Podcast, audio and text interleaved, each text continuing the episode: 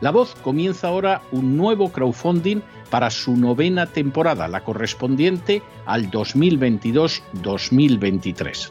Lo hace además en unos momentos en que la libertad de expresión está más amenazada que nunca en décadas en España, en Hispanoamérica y en el resto del mundo. Una vez más, como en las temporadas anteriores, está en sus manos la conclusión o la continuidad del programa La Voz. Debido a la crisis económica creciente, al cambio del dólar en relación con el euro y sobre todo a la censura del programa en redes con su correspondiente desmonetarización, en esta novena temporada nos vemos obligados a subir el objetivo hasta la cifra de 130.000 dólares. Con el crowdfunding se mantiene la emisión en directo, en abierto y de forma gratuita del programa a través de YouTube, iBox, SoundCloud, Spotify, Apple Podcasts, Google Podcasts, Tunnel y Stitcher. Además, por supuesto, de en cesarvidal.tv. De hecho, es este crowdfunding el que permitirá poder seguir emitiendo en cesarvidal.tv, ya que sin la continuidad de la voz no puede haber continuidad de contenidos en ese canal televisivo. Si la voz, tras la conclusión de esta temporada, no pudiera regresar en el mes de octubre, quizá no sucedería algo tan grave. Una vez más, habría quedado de manifiesto como tantas veces a lo largo de la historia de las naciones hispanas, que para muchos es preferible quejarse, protestar o amargarse a enfrentarse de manera práctica con un problema concreto. No pasaría nada.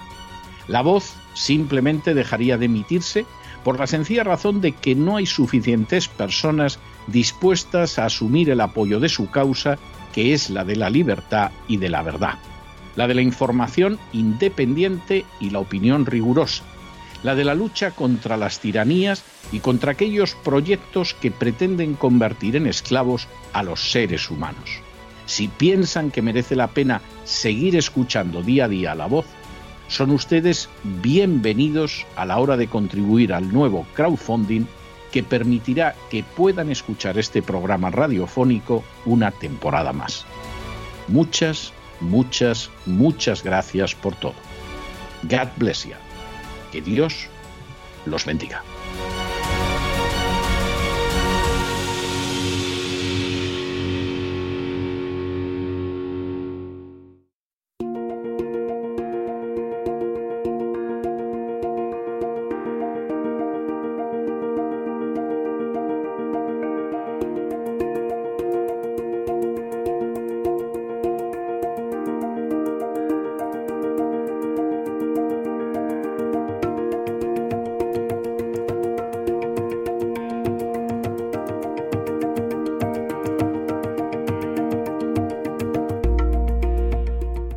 Psicoteca con Miguel Ángel Alcarria.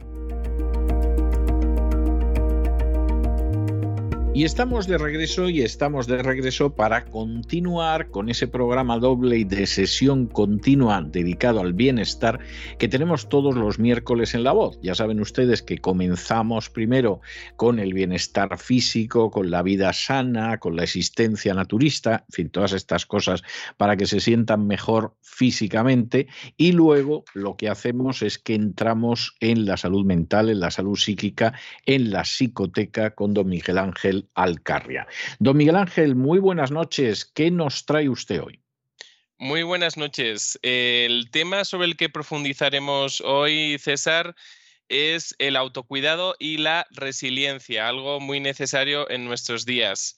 Si la semana pasada pudimos constatar pues, que los ingenieros sociales de nuestro tiempo emplean emociones y sentimientos como por ejemplo el miedo o el odio para llevar a cabo sus planes de transformación social, hoy vamos a hablar sobre cómo inocularnos en contra de estas emociones que nos vuelven la vida del revés, cómo cuidar de nuestra salud de forma global y más concretamente en lo que respecta al bienestar psicológico y cómo debemos entender correctamente el término resiliencia, pues este es un concepto muy pervertido en la actualidad y usado por algunos como sinónimo de claudicar sin rechistar a los cambios sociales que se están produciendo. Bueno, y muy sobado además. ¿eh? Sí, y, mal entendido. Al final es algo que será bueno que nuestros oyentes hoy puedan saber realmente qué es eso de la resiliencia. Eh, ese, es el, buen sentido el que vamos a hablar hoy de la resiliencia que proviene de la psicología y que no está pervertido por la ingeniería social. Entrando en materia, podemos decir que hablar de autocuidado y resiliencia es hablar de dos cosas que son diferentes, poseen matices propios, pero están íntimamente relacionadas. Por un lado, el autocuidado eh, cuando hablamos de autocuidado hacemos referencia a la capacidad de todo ser humano de regular de forma satisfactoria todos aquellos factores internos y externos que condicionan su bienestar y por ende su adecuado desarrollo vital. Estamos hablando desde un autocuidado físico hasta un autocuidado psicoemocional o social, aspectos de los que hablaremos un poquito más adelante. Entonces, el autocuidado se trata de la capacidad de la persona pues, para modular factores internos, como por ejemplo pues, las emociones y el pensamiento, y también factores externos, como por ejemplo el entorno social en el que nos relacionamos, para generar no solo un contexto de bienestar, sino un contexto que facilite la promoción de la salud, el desarrollo personal y la satisfacción vital. Por otra parte, la resiliencia, y ahí vamos con el concepto real y no el pervertido de resiliencia, es la capacidad que poseen aquellas personas que están preparadas psicológica y emocionalmente para enfrentar o resistir las situaciones adversas de la vida cotidiana, como puede ser la pérdida de un empleo o de un ser querido o una situación de enfermedad, por ejemplo. Estas personas no solo resisten esas situaciones, sino que además son capaces de sobreponerse o recuperarse a ellas, manteniendo lo que denominaríamos como entereza, ¿no? Eh, un término usado popularmente por, por todos. Y no solamente eso, sino que además eh, cuando hablamos de resiliencia, no solamente son personas que son capaces de resistir, no solamente son personas que son capaces de sobreponerse, sino son personas que son capaces de salir fortalecidas de la adversidad, pues porque saben aprovechar el aprendizaje de esas experiencias de vida y tienen la capacidad pues de florecer o de producir un crecimiento personal en algún sentido. A este respecto, solo dejar un apunte. Eh, que no todos los teóricos están de acuerdo con este último punto sobre el fortalecimiento o el crecimiento denominado postraumático. Eh, hay autores que solo eh, dejarían el tema de la resiliencia en la resistencia y el sobreponerse, pero no en el salir fortalecido, el haber aprendido algo de las situaciones adversas.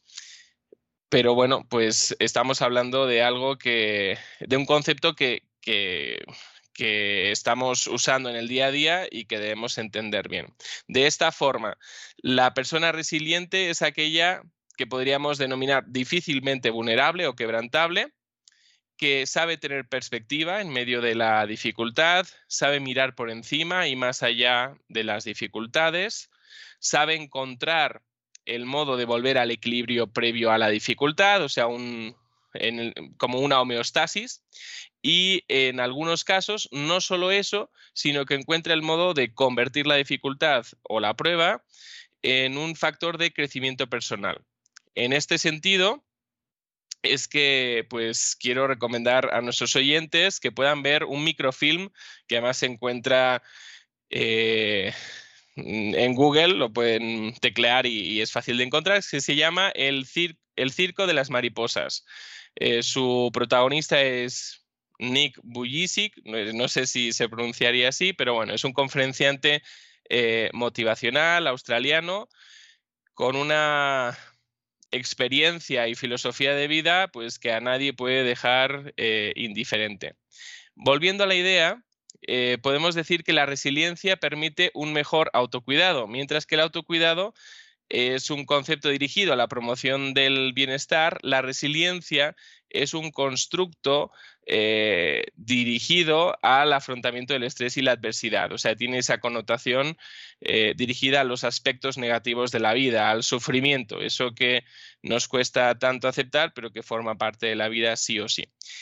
Y es que, bueno, pues eh, sin resiliencia no puede haber autocuidado porque nos quedaríamos varados en la cuneta del sufrimiento y sin autocuidado y la promoción del bienestar psicológico, la resiliencia es algo difícil de conseguir. Ambos conceptos, autocuidado y resiliencia, eh, precisan que podamos pues, observar eh, el bienestar y la salud del ser humano desde un punto de vista global.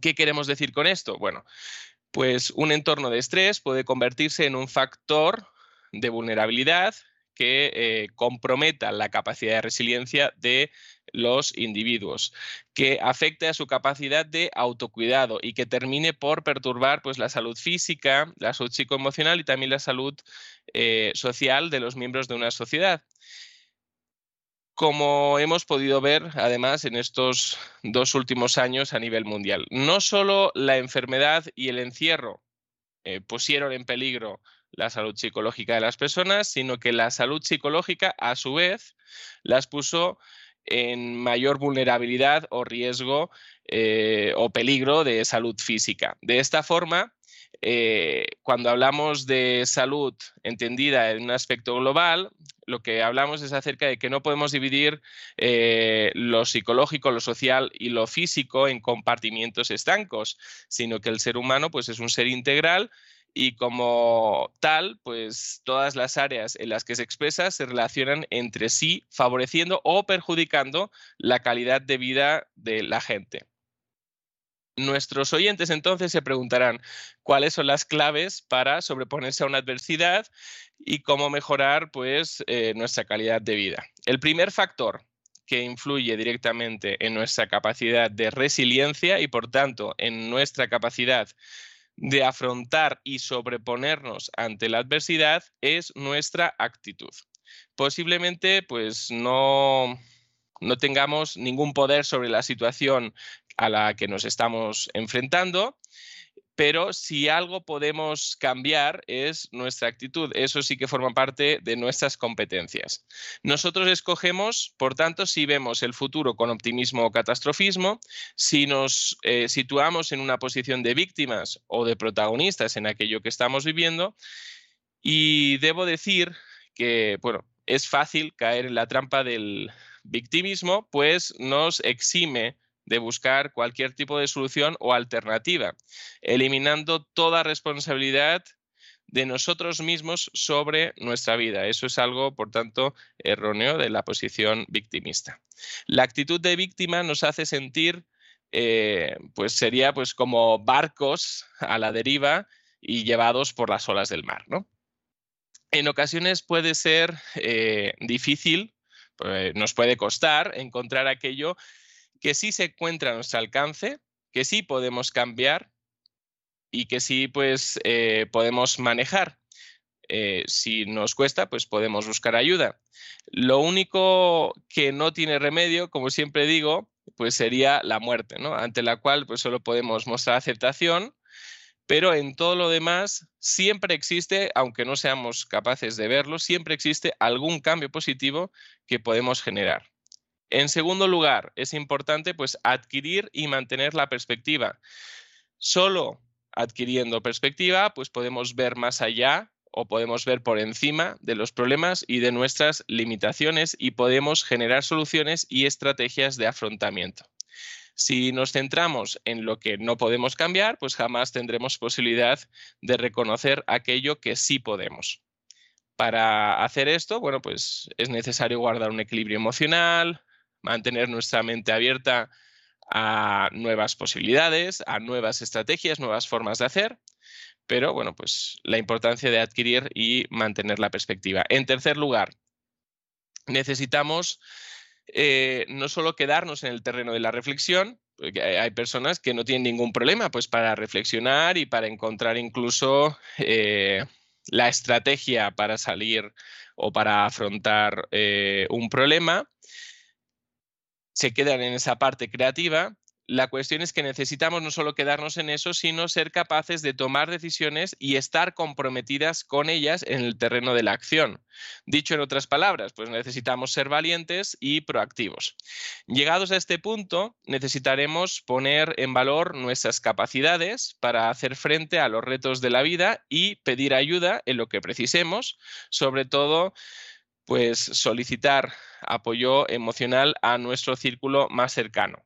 Digo esto porque hay quienes eh, tienen la tendencia a querer hacer las cosas solos por un alto sentido de la autosuficiencia, pero jamás confundamos la autonomía con el orgullo, que es lo que suele ocultar la autosuficiencia y que sí o sí pues nos lleva a una autodestrucción.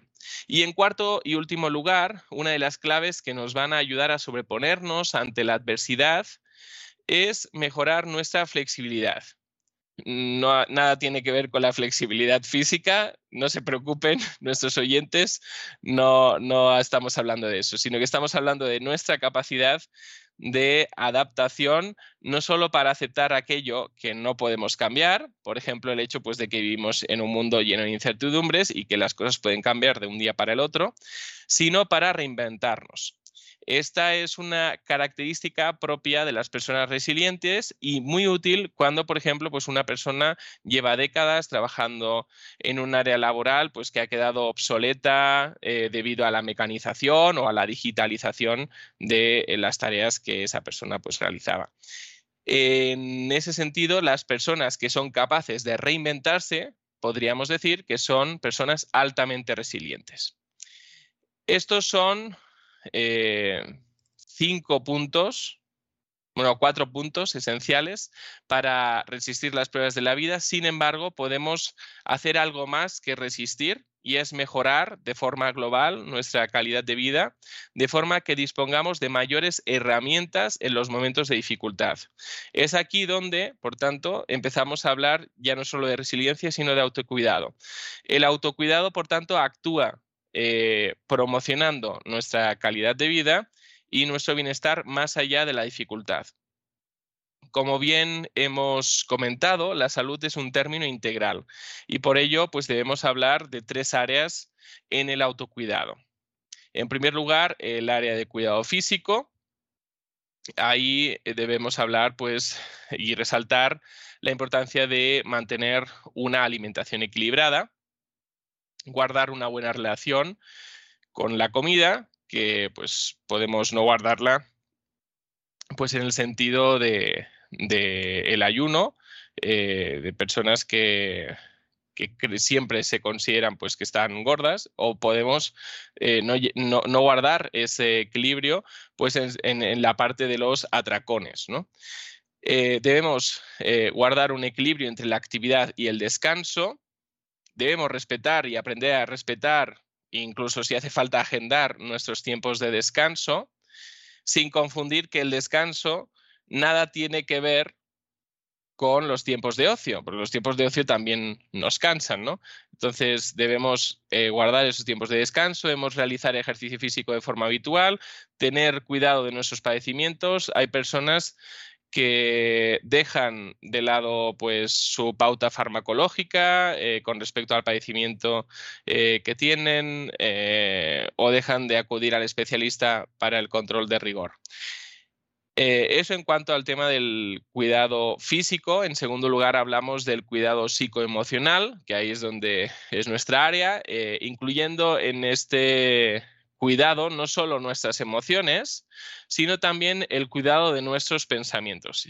Y un poquito más adelante iremos a ello para que nuestros oyentes puedan entender a qué hacemos referencia cuando hablamos de cuidar de nuestros pensamientos. En cuanto al cuidado de nuestras emociones, debemos mencionar la importancia de eh, sanar heridas emocionales del pasado, cuidar de nuestra autoestima y adquirir habilidades de gestión del estrés, pues algo que abunda en nuestra vida diaria y que perjudica nuestra salud más allá de lo que pensamos, para poder eh, ¿Qué? Pues para poder ser más felices. No vivir eh, la felicidad como se está predicando hoy en día en un sentido de euforia, sino para, eh, sino para vivir más satisfechos con nuestra vida.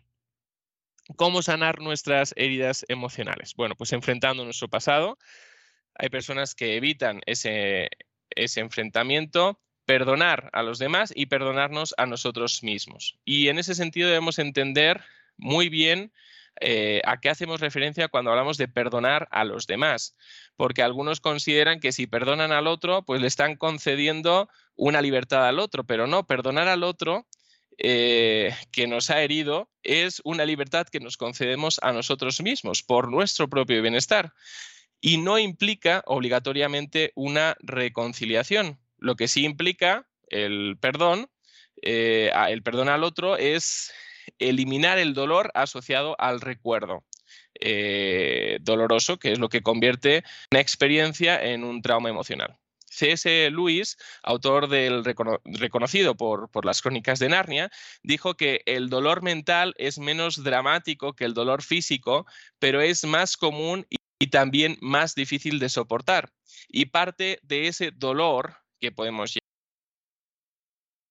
a tener que soportar en algunas ocasiones puede estar vinculado a la culpa, la vergüenza y la falta de autoperdón. Y es que si nos anclamos en el pasado, pues jamás podremos avanzar hacia el futuro. Así que tan importante como perdonar a los demás es perdonarnos después a nosotros mismos, porque a lo mejor incluso hemos conseguido el perdón de los otros, pero no nos hemos concedido a, a nosotros ese perdón o no lo hemos aceptado el perdón de los demás como tal.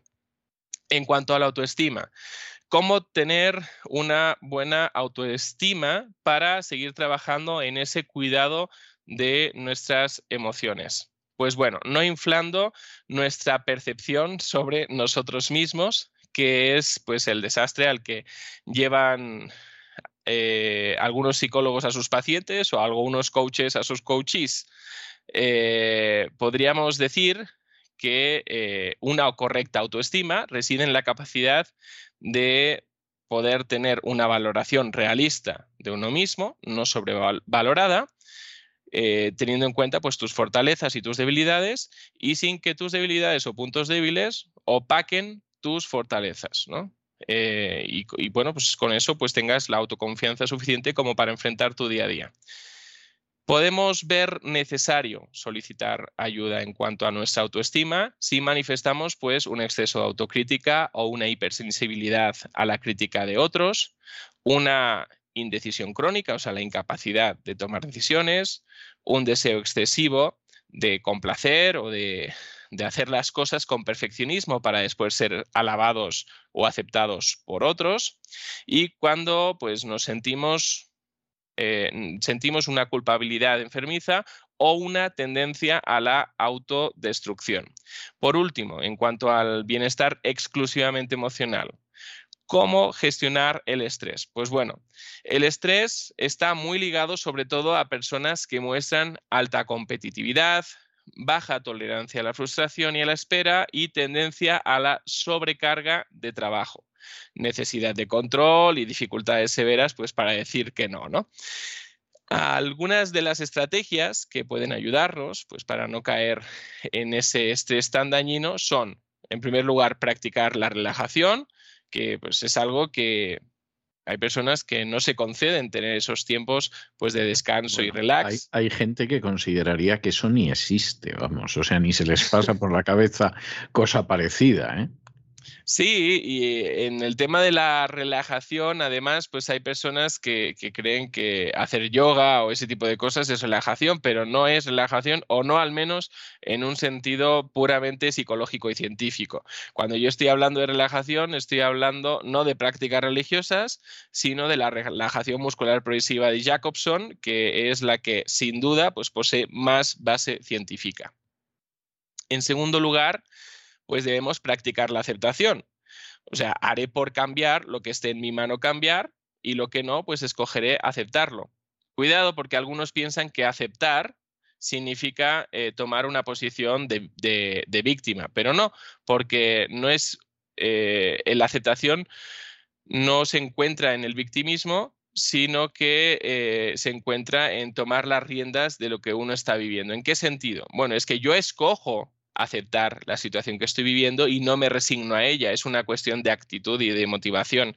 ¿Por qué yo estoy aceptando eh, mi situación? ¿Por resignación o porque yo escojo aceptarlo? Bueno, eh, después eh, necesitamos priorizar lo importante por encima de lo urgente, eligiendo pues las luchas que sí quiero luchar y no dejarme llevar pues por las urgencias de último momento eh, que otros a veces con eso del último momento pues lleven nuestra vida y nosotros no llevemos eh, nuestra vida. ¿no? Eh, debemos planificar y gestionar nuestro tiempo, debemos encontrar un equilibrio entre lo que es el trabajo y nuestra vida personal y además diría que pues para realmente controlar y gestionar el estrés debemos vivir de una forma congruente con nuestros valores y aprender a decir no. Me explico. Eh, si decimos que, por ejemplo, pues para nosotros la familia es lo más importante, pues deberemos aprender a poner límites en nuestro trabajo cuando este, eh, sobre todo en ocasiones cuando el, entorno laboral pues, es altamente demandante. Por último, pues debemos dar importancia, como decíamos, al descanso y a las relaciones saludables, porque sabemos pues, que hay relaciones eh, pues que nos tóxicas nos agotan, son vampíricas, ¿no? y más bien nos cansan que, que, no nos fortalecen ¿no? en nuestro día a día. En cuanto al cuidado de nuestros pensamientos, debemos hablar acerca de la importancia de vivir el presente, ni vivir en el pasado, ni vivir en la preocupación, que es ocuparse antes de tiempo de las cosas valorar los aspectos positivos de la vida y sus circunstancias y estar agradecidos por esas cosas buenas, lo cual nos permite tener pues una eh, expectativa positiva sobre la vida y no dejarse llevar o no dejarse manipular por las emociones, de forma pues que creemos un sistema de pensamiento emocional donde nuestras emociones se convierten en el capitán de nuestro pensamiento, sacándonos por tanto de los parámetros de la realidad. Por ejemplo, por poner un ejemplo, ¿no? Pues si yo me siento como un tonto y llego a la convicción de que mm, no solamente me siento, sino que además soy tonto, ¿no? E, eso es lo que denominamos pensamiento emocional, que es algo muy característico de esta era de la posverdad que estamos viviendo. Eh, tras hablar del cuidado físico y psicoemocional, debemos hacer mención del autocuidado social, el cual hace referencia a las personas que permitimos que entren en nuestro círculo de confianza, a aquellas personas con las cuales mostramos la parte más frágil de nuestras almas, lo que comúnmente denominaríamos los amigos. Para cuidar de este aspecto tan importante de nuestra vida, como son las relaciones, es necesario que nos permitamos ser vulnerables, o sea, dejar de lado esa coraza autoprotectora que muchos llevan para no ser dañados y pensar en nuestras relaciones no como un sistema de relación basado eh, en el egoísmo o el utilitarismo, sino basado en la generosidad mutua, que es algo ya atípico en nuestra sociedad, ¿no? Pensar en la generosidad. Debemos mencionar también que el entorno eh, de las relaciones es una de las mayores áreas y oportunidades de crecimiento que tenemos y es donde aprendemos pues que es el perdón, que es el amor, la comprensión, la compasión y el cuidado mutuo. Estas son, por tanto, tres áreas del autocuidado fuertemente vinculadas, como ah, habréis podido pensar, a la inteligencia emocional y social, y que juntamente con esos cuatro mecanismos de resiliencia nos permitirán reforzar nuestras fortalezas y afrontar los tiempos que estamos viviendo, que como decíamos, pues son tiempos de incertidumbre, de temor y en ocasiones incluso también hasta de hastío. Solo para terminar, hacer un pequeño inciso y es que este cuidado mutuo que caracteriza a las redes de apoyo, caracteriza a las relaciones de amistad, jamás será posible en ese sentido de bien y de reciprocidad en lo que denominamos, como bien mencionábamos Ah, mencionaba usted antes, eh, como relaciones tóxicas. Eso es algo de lo que Dios mediante, sobre las relaciones tóxicas, estaremos hablando pues en la próxima sección de la psicoteca, don César.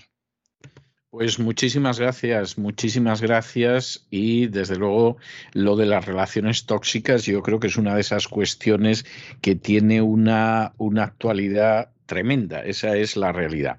Bueno, yo le voy a dejar hoy con una canción que es un clásico de la música country y que habla de cuando hay que, hay las cosas, hay que reconocer que uno se ha equivocado y, y sucede lo que sucede y en fin, cuanto antes lo reconozcamos mejor porque es muy saludable, que es una canción que se llama I'm sorry, es decir, lo siento que cantaba Brenda Lee y que yo creo que en España se hizo conocida porque de pronto empezó a aparecer en algunos anuncios publicitarios, lo que es la vida. De manera que yo le dejo con Brenda Lee y el I'm Sorry y nos volvemos a encontrar la semana que viene, Dios mediante. Abrazos virtuales.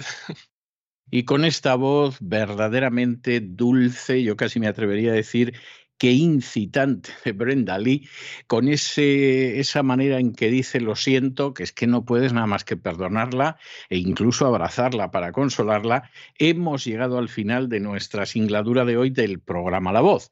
Esperamos que lo hayan pasado bien, que se hayan entretenido, que incluso hayan aprendido una o dos cosillas útiles y los emplazamos para mañana, Dios mediante, en el mismo lugar y a la misma hora. Y como siempre, nos despedimos con una despedida sureña.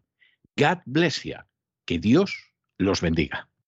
El programa La Voz es una producción de Artorias Incorporated y al amparo del derecho a la libertad de expresión no se hace responsable de las opiniones vertidas en el curso del mismo.